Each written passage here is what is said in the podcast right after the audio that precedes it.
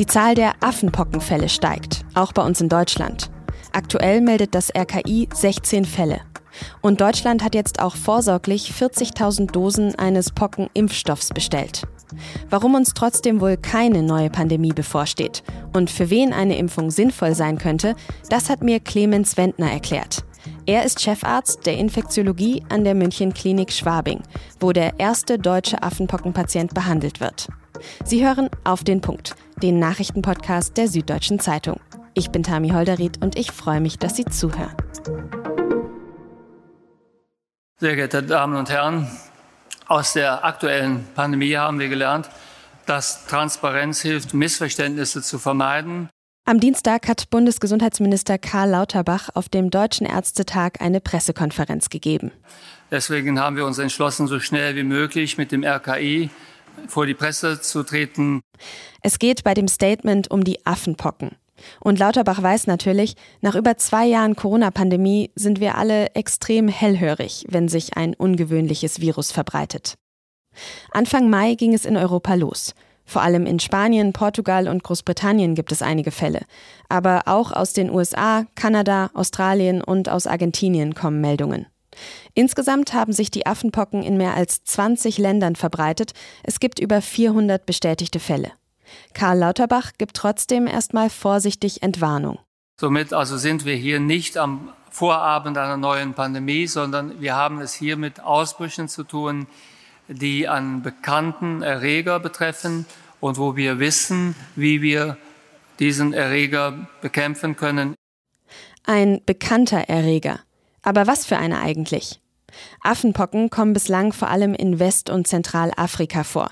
Dort gilt das Virus als endemisch. Wer sich ansteckt, der bekommt einen besonderen Hautausschlag, so Bläschen, die dann irgendwann verkrusten.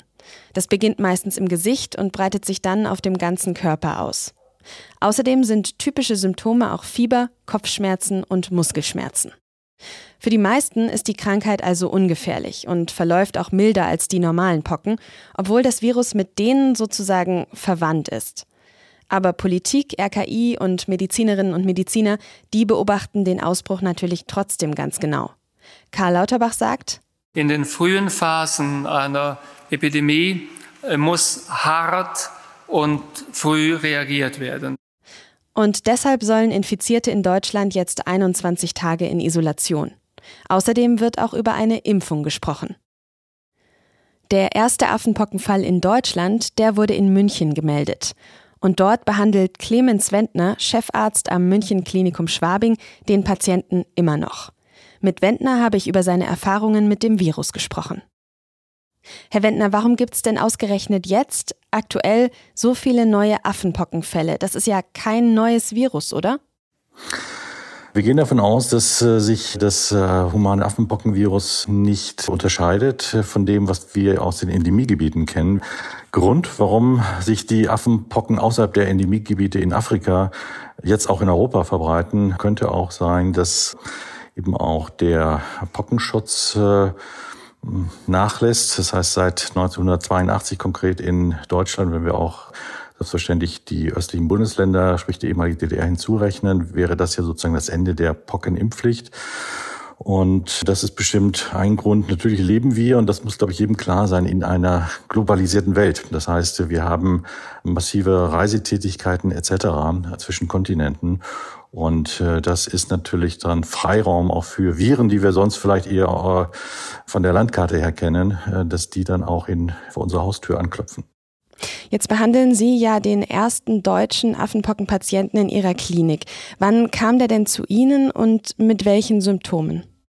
Es war so, dass dieser Patient, wir hatten das auch gesagt, brasilianischer Staatsbürger in Portugal auch lebend, Mitte April nach Deutschland äh, einreiste und ähm, am 19. Mai hatte er sich in einer großen Praxis in München äh, vorgestellt und ähm, ja mit äh, Hautveränderungen. Die Kollegen waren sehr aufmerksam und hatten dann bereits äh, entsprechende Diagnostik veranlasst. Dieser Patient wurde dann auch in Absprache mit dem Gesundheitsamt der Landeshauptstadt München hier zu uns eingewiesen. Kein Zufall, sage ich mal. Äh, wir sind äh, eines der sieben nationalen Referenzzentren für infektiologische Erkrankungen Und üblicherweise werden uns dann auch Patienten mit unbekannten Infektionserkrankungen erstmal zugewiesen. Mhm. Wie gefährlich ist denn das Virus für diesen Patienten und auch vielleicht generell, für wen könnte es gefährlich sein? Also für den Patienten äh, ist es äh, nach allem, was wir jetzt in den letzten Tagen äh, klinisch auch beobachten, nicht gefährlich. Er hat einen, einen sehr milden Verlauf. Er hat äh, die typischen Hautveränderungen und ähm, im Prinzip wird er hier stationär isoliert. Äh, wenn er in Deutschland äh, ein leben würde, einen festen Wohnsitz hätte, würde er häuslich isoliert werden. Die zweite Teilfrage, es ist auch äh, über den Patienten hinaus für die Allgemeinbevölkerung keine Bedrohung, keine ernste Erkrankung. Wir sagen, es ist äh, für bestimmte Risikogruppen, hier muss man vorsichtig sein. Denken Sie an Immunsupprimierte, also Patienten zum Beispiel mit einer HIV-Infektion, die nicht ausreichend medikamentös eingestellt ist. Denken Sie an Tumorpatienten, die eben auch eine Immunsuppression haben. Dazu muss es ganz wichtig, muss aber noch kommen, dass man entsprechende Risikokontakte hat. Also sehr engen körperlichen Kontakt, ähm, weil wir wissen, dass eben gerade die Infektion mit Affenpockenviren eine Schmierinfektion ist. Das heißt, über die Pocken äh, wird dann auch das Virus eingetragen. Ergänzend müssen wir sagen, wir haben auch Hinweise, dass auf der Basis unserer Patienten Pockenviren, Affenpockenviren im Blut nachweisbar sind und auch im äh, Sperma. Das heißt also, hier sind die Bedingungen erfüllt auch für eine sexuell übertragbare Infektionserkrankung. Wie kann man sich denn dann jetzt in diesem Lichte, was Sie gerade erklärt haben, vor einer Ansteckung schützen? Es ist so, dass äh, natürlich auch, ich sag mal so, ein präventives Sexualverhalten äh, wichtig ist. Ungeschützter, insbesondere auch promiskuitiver Geschlechtsverkehr, also mit vielen Geschlechtspartnern, das ist natürlich ein Risikoverhalten, was natürlich äh, auch die Wahrscheinlichkeit einer Affenpocken-Virusinfektion erhöht und äh, das äh, wäre also zu unterlassen. Sonst ist allgemein gesprochen enger körperlicher Kontakt auch, ich sag mal so, in der medizinischen Pflege, der häuslichen Pflege etc. Äh, mit Infizierten äh, ein Ansteckungsszenario. Wir sehen äh, natürlich auch ein Risiko durch Tröpfcheninfektionen. Auch hier ist also, wie wir das nennen, Face-to-Face-Kontakt, sehr enger Face-to-Face-Kontakt mit Infizierten zu vermeiden.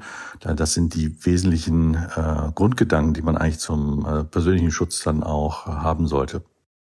Die meisten Expertinnen und Experten sind sich aber bislang einig, dass sie keine neue Affenpockenpandemie erwarten.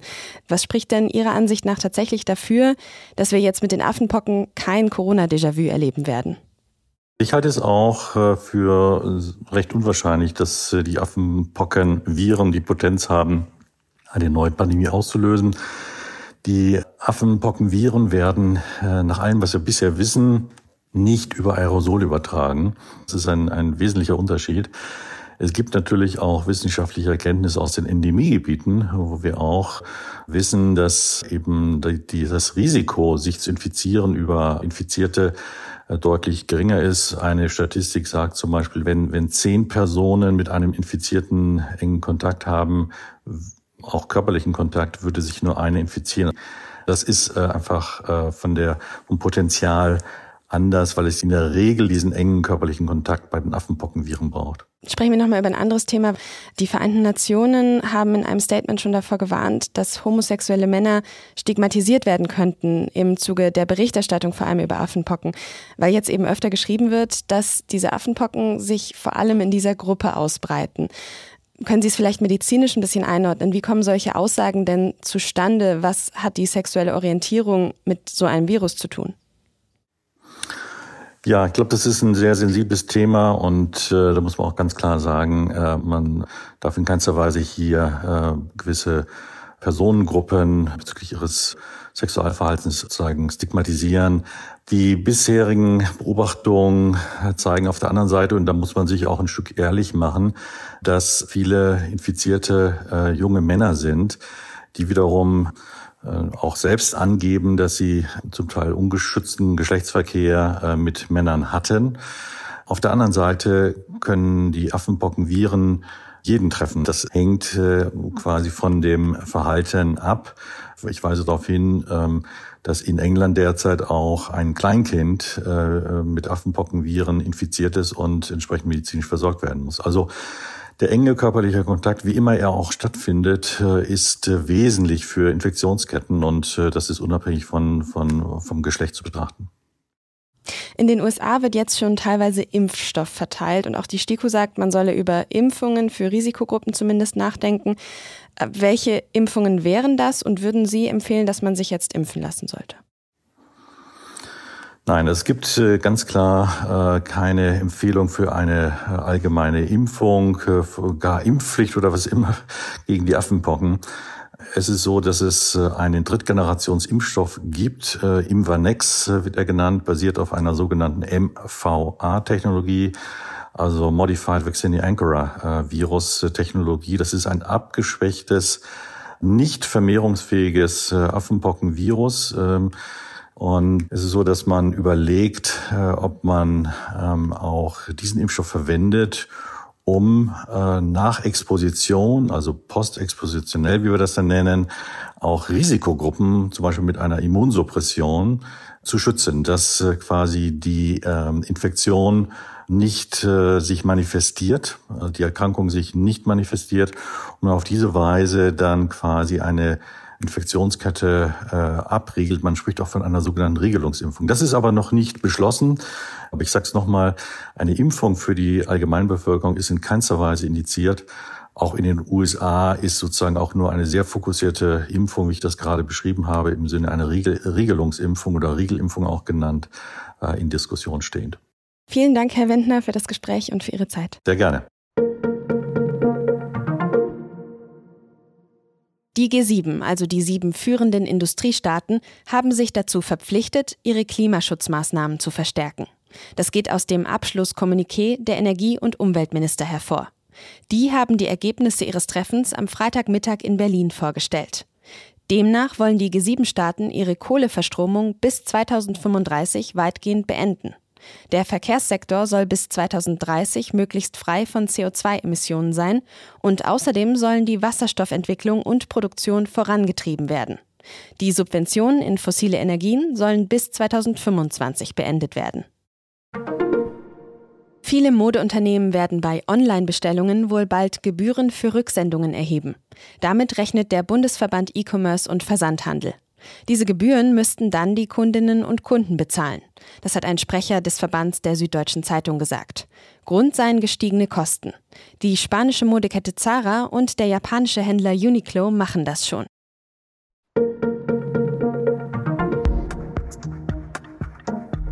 Ab nächstem Mittwoch, also ab dem 1. Juni, gilt das 9-Euro-Ticket. Darüber haben wir hier im Podcast ja auch schon gesprochen. Alles, was Sie sonst noch dazu wissen müssen, das finden Sie in der Samstagsausgabe der Süddeutschen Zeitung. Zum Beispiel auch Tipps, wohin Sie damit unbedingt fahren sollten, weil der Ausblick aus dem Zugfenster einfach besonders schön ist. Redaktionsschluss für Auf den Punkt war heute um 15 Uhr. Produziert hat diese Sendung Immanuel Pedersen. Vielen Dank fürs Zuhören und ein schönes Wochenende.